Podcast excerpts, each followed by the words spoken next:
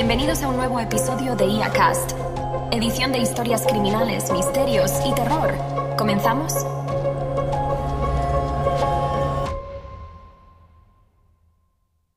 La maldición de la montaña escondida, año 1987. La región de Asahi, en Japón, era famosa por su cadena montañosa, particularmente por una montaña apodada por los lugareños como Kakureyama o montaña escondida. La gente decía que era maldita, nadie que hubiera intentado escalarla jamás había vuelto. Incluso los equipos de rescate, armados con modernos equipos de comunicación y seguimiento, perdían contacto una vez que alcanzaban una cierta altitud. Cuando el veterano montañero Richard Thompson se enteró de la leyenda, vio una oportunidad para ganar fama y fortuna.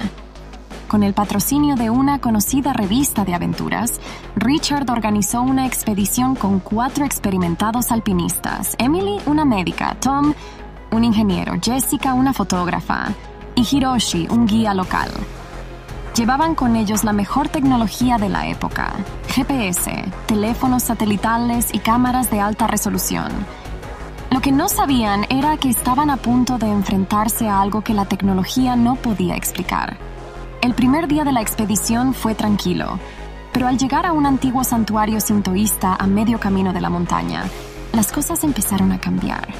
Hiroshi insistió en hacer una ofrenda para apaciguar a los espíritus de la montaña.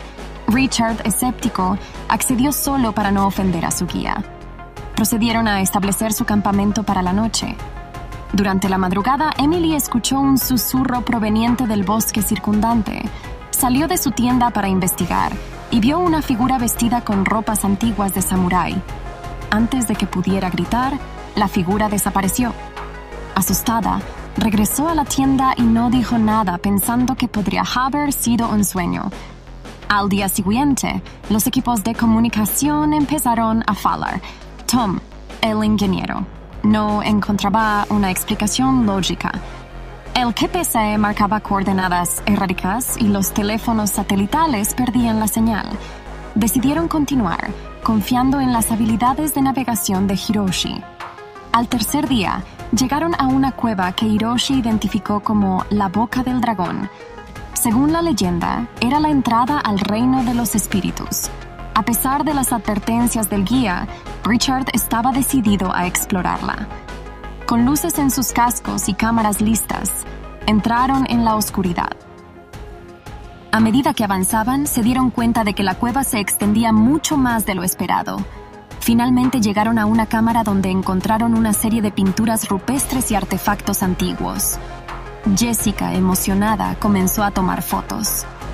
Fue entonces cuando ocurrió lo inexplicable.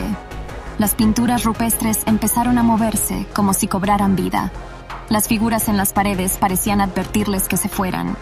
Hiroshi, aterrorizado, comenzó a recitar oraciones sintoístas.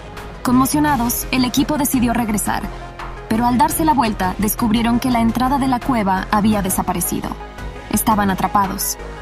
Hiroshi sacó un amuleto de su mochila y lo colocó en el centro de la cámara, rezando para que los espíritus les permitieran salir. Pasaron horas, tal vez días en la oscuridad. Pero finalmente algo cambió. El amuleto que Hiroshi había colocado en el suelo brilló intensamente y la entrada de la cueva reapareció. Saliendo a la luz del día encontraron que todo su equipo de alta tecnología había vuelto a la normalidad. No había rastro de las pinturas rupestres en las cámaras, como si nunca hubieran existido. Decidieron bajar de la montaña inmediatamente, abandonando cualquier intento de llegar a la cima. Nadie habló mucho durante el descenso. Cada uno estaba inmerso en sus pensamientos, intentando dar sentido a lo que habían experimentado. Al llegar al pie de la montaña, Hiroshi destruyó el amuleto como un acto final de respeto hacia los espíritus, alegando que su poder solo debía usarse en la montaña misma. El artículo que eventualmente publicaron no incluyó nada sobre las experiencias sobrenaturales, reduciéndolo todo a fallos técnicos y decisiones de último momento para no proseguir. Sin embargo, entre ellos, sabían que habían rozado un mundo más allá de su comprensión. Richard abandonó su carrera como montañero, dedicando su vida a estudiar la espiritualidad oriental. Emily, Tom y Jessica nunca volvieron a ser los mismos. cada uno se volcó en distintas formas de búsqueda espiritual y autodescubrimiento. Hiroshi, por su parte, se convirtió en sacerdote sintoísta, asumiendo la responsabilidad de cuidar la montaña escondida y sus secretos. La leyenda de Kakureyama creció, pero la montaña en sí permaneció inmutable, un recordatorio silencioso de que hay cosas en este mundo que la ciencia y la tecnología aún no pueden explicar. Y aunque muchos aún intentaron conquistar su pico, ninguno volvió a acercarse tanto al corazón de sus misterios como aquel equipo que se llevó con ellos tanto preguntas sin respuesta como una renovada sensación de asombro por el vasto y enigmático mundo en el que vivimos. Aunque Richard, Emily, Tom, Jessica y Hiroshi nunca más volvieron a la montaña escondida, cada uno llevó consigo un fragmento de su misterio en sus vidas cotidianas. Dos años después de la expedición, Richard, que había estado estudiando la espiritualidad y las prácticas orientales, recibió una invitación para dar una charla en una conferencia en Tokio.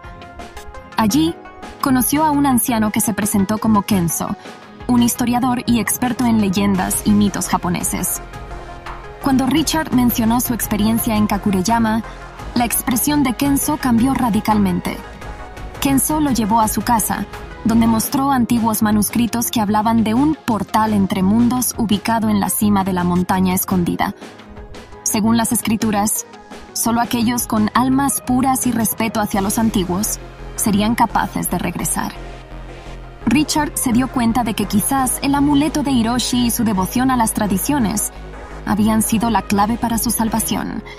Aunque sintió la tentación de volver a explorar la montaña con esta nueva información, algo en su interior le dijo que era mejor dejarla en paz.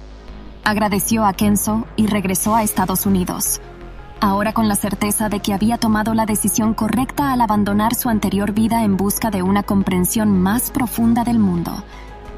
Emily, por otro lado, comenzó a participar en expediciones médicas a zonas rurales y aisladas del mundo. En uno de sus viajes a Nepal, escuchó relatos locales sobre montañas que también tenían historias de desapariciones y fenómenos extraños. Emily comenzó a documentar estos relatos, preguntándose si habría una conexión con lo que experimentó en Kakureyama. Publicó sus hallazgos en revistas antropológicas y médicas, sugiriendo la posibilidad de que estos lugares podrían tener propiedades aún desconocidas que afectan la salud humana de maneras inexplicables. Tom se dedicó a la ingeniería de sistemas de comunicación seguros y robustos, especializándose en tecnologías que podrían resistir interferencias inexplicables. Aunque nunca habló abiertamente sobre su experiencia en la montaña, su obsesión por construir sistemas a prueba de fallos era, para él, una forma de desafiar las fuerzas desconocidas que habían trastornado su equipo en Kakureyama. Jessica, la fotógrafa, decidió volcar su arte hacia lo abstracto y lo espiritual comenzó a experimentar con diferentes medios, como pintura y escultura, intentando capturar la esencia de lo que había sentido en la cueva.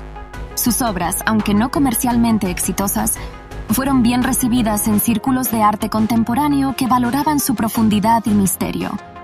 Hiroshi, después de convertirse en sacerdote, tomó bajo su cuidado el santuario en Kakureyama, cada año, en el aniversario de la expedición, encendía una linterna en memoria de los espíritus y fuerzas de la montaña, rezando para que continuaran su eterno descanso y guardando la paz entre los mundos visibles e invisibles.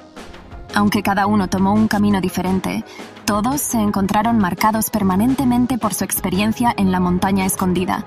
Y mientras nuevas generaciones de aventureros y curiosos oían los rumores y leyendas de Kakureyama, los cinco sabían que algunas historias, algunos lugares, son mejor dejados como están, envueltos en misterio, respetados pero nunca completamente comprendidos. Así la montaña escondida permanece en silencio, un faro de lo inexplicable, un rincón del mundo donde la línea entre lo conocido y lo desconocido sigue siendo delgada y permeable. Una invitación y una advertencia para todos aquellos que buscan desafiar los límites de lo posible. Y así concluimos otro enigma tejido por las sombras en el universo de IA Cast. ¿Te atreverás a desvelar los secretos que yacen ocultos? Mantente alerta, pues nunca sabes quién puede estar observándote. ¿No querrás formar parte de uno de nuestros episodios? ¿O sí?